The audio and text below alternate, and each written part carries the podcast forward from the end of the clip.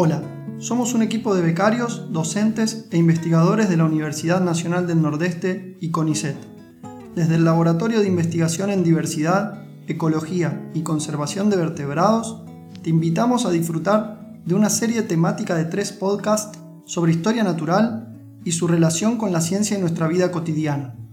Podés descargar los podcasts y seguir nuestras actividades en las redes. Juicio al naturalista. Sé testigo de su defensa.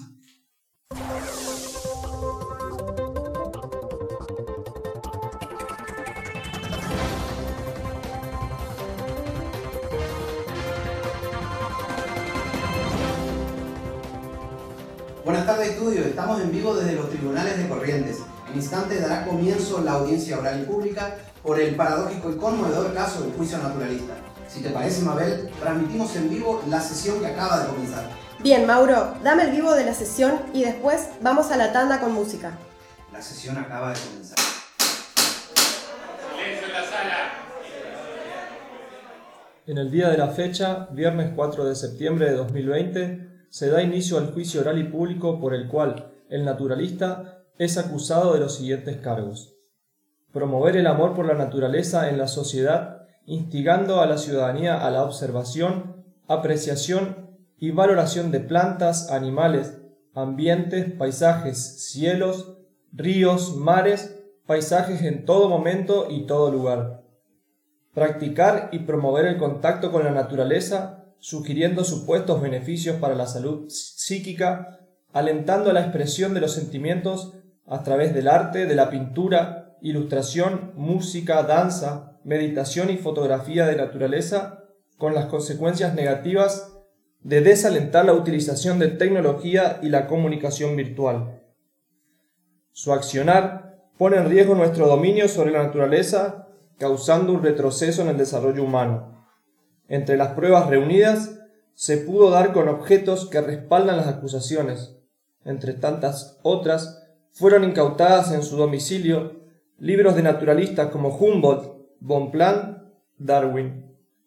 También fueron hallados objetos de observación y descripción de la naturaleza, como binoculares, lupas de mano, libretas de campo, pinceles, pinturas y lápices, entre otros. El fiscal puede proceder a interrogar al acusado. ¿Es cierto que usted practica y promueve la historia natural? ¿Podría explicar en qué consiste? Como historia natural se entiende la práctica de observación y descripción de la naturaleza. Observar y describir para comprender el mundo natural que habitamos y del cual somos parte. ¿Es decir, que usted considera al hombre como parte de la naturaleza? ¿Por qué pensaría lo contrario? Bueno, porque no es lógico pensar que somos parte de la naturaleza cuando ésta ha sido creada por el ser humano. El hombre como ser superior puede disponer de ella como lo desee. Nuestra capacidad de razonamiento nos hace únicos entre los animales, pero no por ello nos habilita a considerarnos ajenos a la naturaleza, y mucho menos a considerarnos su dueño. Déjeme tratar de entender todo esto de la historia natural. Usted observa y describe la naturaleza y como parte de ella promueve su conservación. También promueve que las personas se detengan a observar la naturaleza y en esa búsqueda generen algún sentido de, de, de cierta gratitud? No. De gratitud, nada. A la naturaleza no debemos agradecerle nada, pues ella no está al servicio del hombre como usted piensa. Detenerse a observar la naturaleza es percibirla con todos los sentidos, es vincularse desde la experiencia, despertar el vínculo emocional que nos ha mantenido ligados al mundo natural desde los mismos orígenes de la humanidad.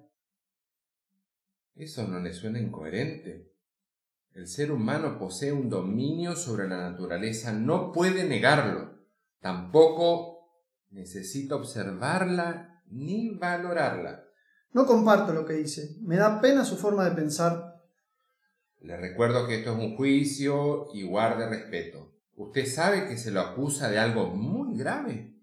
Si de lo que se me acusa es de ser un naturalista, de ser amante de la historia natural, si quieren condenarme por observar y describir la naturaleza, por ampliar mi universo de vínculos emocionales con la tierra, por entender que debemos cuidarla, Entonces que me condenen ahora mismo.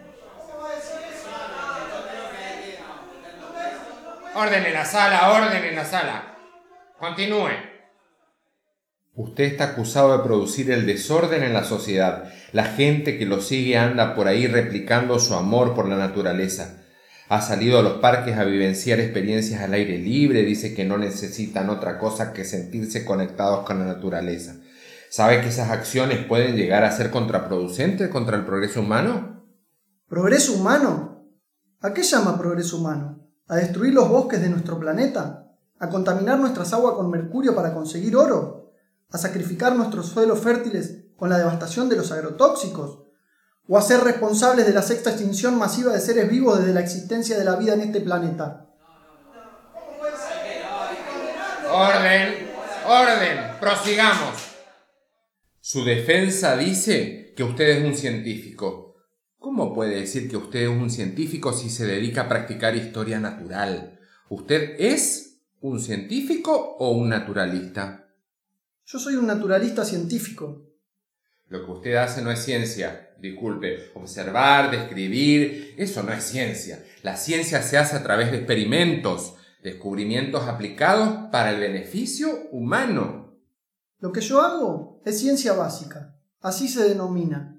La ciencia básica sustenta a la ciencia experimental y a la ciencia aplicada. Pero qué disparate está usted diciendo, señor. Resulta que ahora la ciencia debe rendirle tributo a la historia natural. Déjeme aclararlo. La ciencia es como una pirámide. Mientras muchos científicos se encuentran en la cima fascinados con experimentos y teorías, toda la pirámide se derrumba sin la base sólida que brinda la observación y la descripción de la historia natural.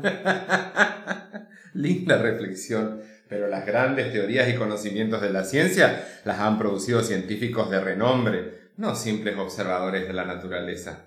Sepa usted que detrás de toda teoría hay evidencia sólida que la historia natural proporciona y sostiene. Si estuviera Darwin vivo podría aplicárselo el mismo. ¿Acaso usted no es un poco arrogante? naturalista científico. Vaya uno a escuchar semejante distinción. Y mencionar a Darwin. Usted se cree un científico superior, ¿verdad? Mm, no, digamos que con cualidades diferentes. ¿Y qué lo diferencia a usted de otro científico? La tarea del naturalista es la de ver lo invisible. Por favor, qué tonterías esas. Explíquese. Sabe usted que estamos en un juicio. No pierda su tiempo en ciencia ficción. Ver lo invisible no es otra cosa que ver más allá de la experiencia observada.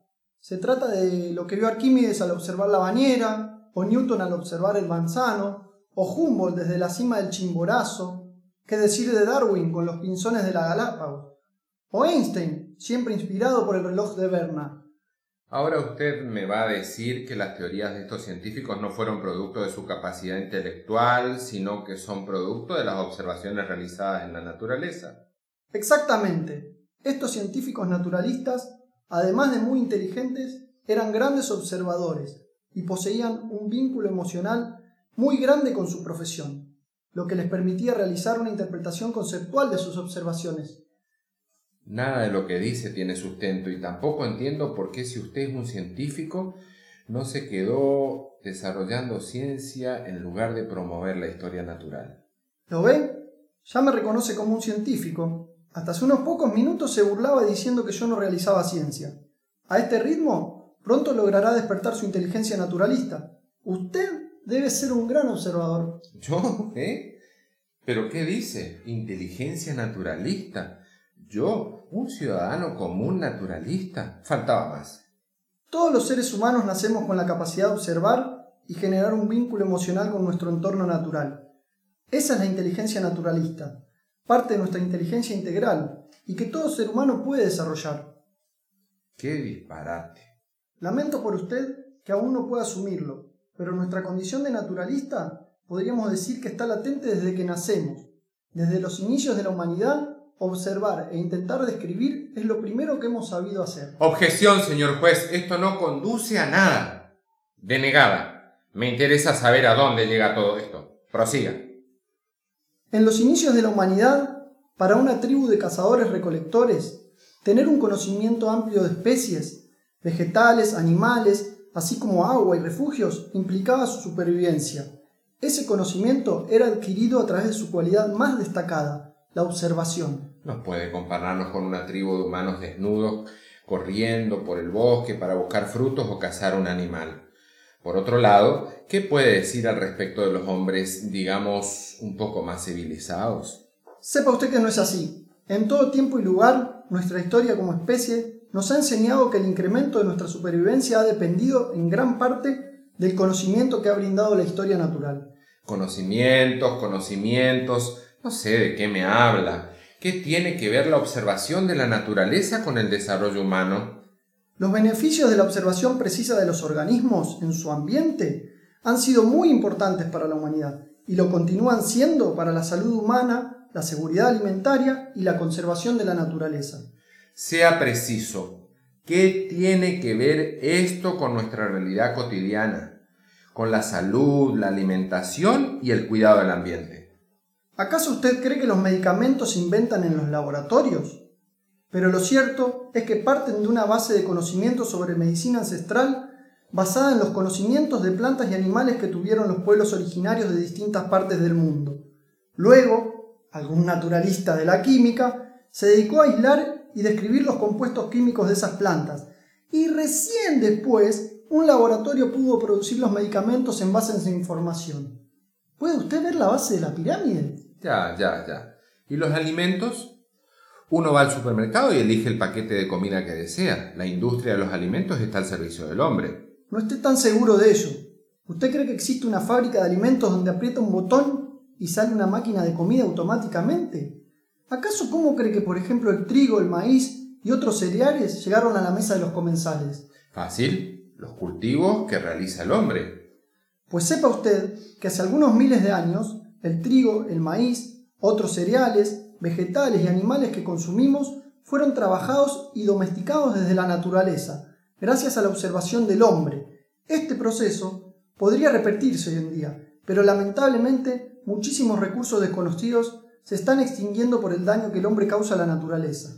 Entonces los humanos somos culpables de querer progresar y desarrollarnos. Gracias a nuestro dominio de la naturaleza, le debo decir, hemos podido crecer en gigantes proporciones de conocimientos, gracias a la agricultura, la industria, la tecnología. Probablemente, pero el hombre no ha sabido aún equilibrar ese progreso con el cuidado de su entorno natural. Nuestra capacidad de razonar nos dio la oportunidad de utilizar a diferentes especies para nuestra supervivencia, pero esa capacidad también nos confiere la responsabilidad de protegerlas. Hace tiempo que el ser humano se viene desvinculando emocionalmente de la naturaleza, como usted, que no reconoce el origen de un medicamento o su alimento. La figura del ser humano desde su posición en un altar como un ser superior de dominio es la principal causante de nuestras mayores atrocidades cometidas contra la naturaleza. Necesitamos establecer lazos efectivos con la naturaleza para poder valorarla. Lo que realmente debemos valorar en definitiva es la vida humana. Es lamentable a lo que hemos llegado. De la naturaleza ser nuestra propia supervivencia a solo valorarla desde un punto de vista recreativo. Usted es muy apenante. Orden. Orden. Es momento de llamar a los testigos. ¿El acusado tiene algún testigo en su defensa? Quiero llamar a tres naturalistas del siglo XVII y XVIII, mujeres que con su experiencia ejemplifican que ser naturalista no es cuestión de clase, de origen ni de género. Después, quiero llamar a dos colegas que demostrarán cómo el conocimiento de la historia natural, en este caso sobre aves y murciélagos, se entrelaza con nuestro acervo cultural. Y por último, quiero convocar a atestiguar a toda la audiencia. Les propongo las actividades asociadas a este juicio para luego dar su testimonio. Los testigos del acusado serán presentados en las próximas audiencias. El fiscal puede hacer una última pregunta para luego esta sala entrar en cuarto intermedio. Si usted fuese condenado por ser naturalista, ¿a qué reflexión llegaría? Imagino que se arrepentiría de todo lo que ha hecho. Muchos hombres de la historia han sido injustamente condenados por defender sus principios, que el tiempo luego convirtió en verdades. Si mi condena valiera la salvación de la naturaleza, la salvación de nuestro planeta, que la historia comience a narrar mi mensaje, nuestro mensaje. Soy tierra y agua, el fuego y el viento, reflejo de una flor y del gris del cielo, torrente de un arroyo y espejismo del desierto. Paren, relájense, observen y vean. Aroma de las flores y el sabor del sentimiento. Un aullido, un gruñido, voces del monte y su movimiento. Soy raíces y corteza y el frío del hielo. Corazón brotando a pecho abierto de expresión y pensamiento. Vivo en ti, naturalista, será semilla del conocimiento.